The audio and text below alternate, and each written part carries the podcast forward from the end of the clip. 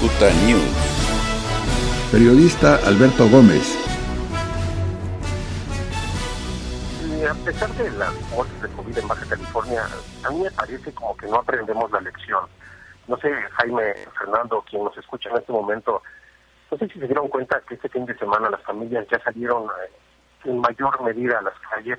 Hay un tránsito vehicular en la ciudad eh, bastante alto en diversos eh, lugares. La policía ha tenido que suspender celebraciones, incluso hay quien se ha atrevido a realizar eventos masivos. Y fíjate, ante el aumento de estos contagios, pues las autoridades municipales, eh, ya lo hemos escuchado, han tomado medidas que no se habían visto antes. Por ejemplo, en Valles de Rosarito fueron cerrados los accesos a las ciudades de la semana pasada, el fin de semana. Esto, estos accesos que van de la carretera escénica para ingresar a lo que es la ciudad de Rosarito fueron cerrados. La finalidad fue concentrar el tránsito solamente en las entradas sur y norte. Esta decisión, según las autoridades, es para evitar contagios de coronavirus entre los habitantes de esta comunidad. Eh, gente que no tiene actividades esenciales a Rosarito, bueno, pues le están pidiendo que se regrese. Gente que no tiene otra cosa que hacer más que ir en busca de restaurantes o algunos espacios de diversión que todos sabemos que en este momento se encuentra cerrado.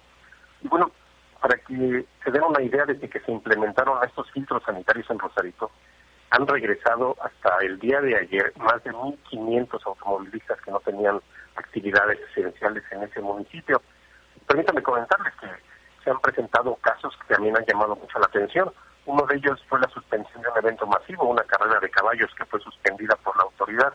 A pesar de la pandemia, se dieron el lujo de organizar una carrera de caballos. Y después, eh, bueno, días antes, un grupo bastante importante de surfistas, pues no respetaron el cierre de playas, llegaron, se organizaron y se metieron al agua. Estos últimos, en su mayoría, pues atendieron la petición de la policía cuando les pidió que se retiraran porque pues la playa está cerrada. Pero un grupo de ellos eh, decidió no salirse, retaron a la policía a que entrara al mar por ellos. A final de cuentas, eh, les comento, cinco personas fueron remitidas a la cárcel pública por estos hechos. Y ahora resulta escúchenlo bien, que los surfistas buscarán un amparo judicial conservar su derecho a ingresar al mar libremente. Obviamente, pues están en su derecho, claro, tienen que buscar eh, las opciones que ellos consideren legales, pero creo que también es derecho de la mayoría de los ciudadanos. Más si ponemos en la balanza la importante labor de médicos, enfermeras, cuerpos de socorro, quienes arriesgan vida diariamente para atender enfermos de COVID-19, y sin olvidar otro número importante de personas que tuvieron que cerrar sus negocios, incluso muchos ya no lograrán reabrir sus puertas, así como otro número importante de mujeres y hombres que han quedado desempleados. Desafortunadamente, considero, la gente sigue saliendo a las calles y muchos sin protección, dejando a la suerte el contagio del coronavirus, que todos sabemos hasta esas fechas le ha arrebatado la vida a cientos de personas, Jaime.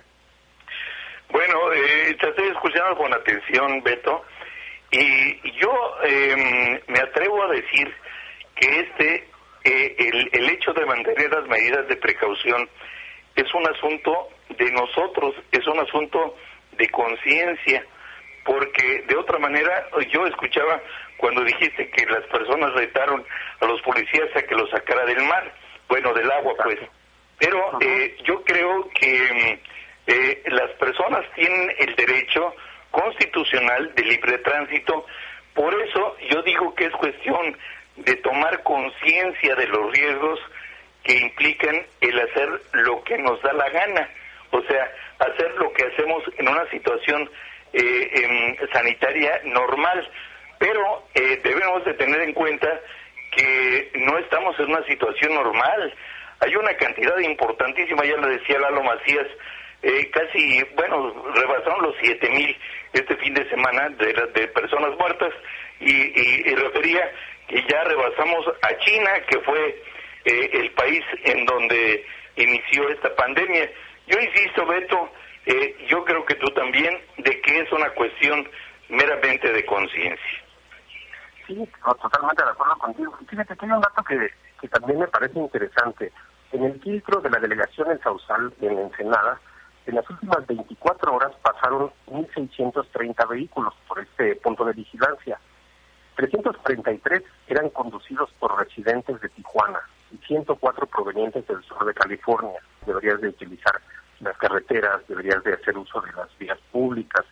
Desafortunadamente, bueno, pues ya está quedando en los ciudadanos el, mantener esta este, estas eh, recomendaciones para evitar pues los contagios, Sí, y nada más agregaría, me quedo Beto, que las agencias informativas, no recuerdo cuáles, pero sí cuando menos en dos, en dos páginas distintas, vi fotografías de unas filas interminables de, de vehículos, incluso de carga, que pretendían entrar en Ensenada este fin de semana y debido a las revisiones habían hasta 5 kilómetros de línea para entrar al puerto de Ensenada.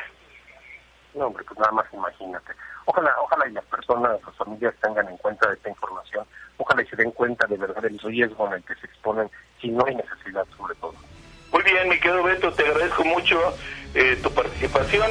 Esta fue la opinión del periodista Alberto Gómez. Cicuta News.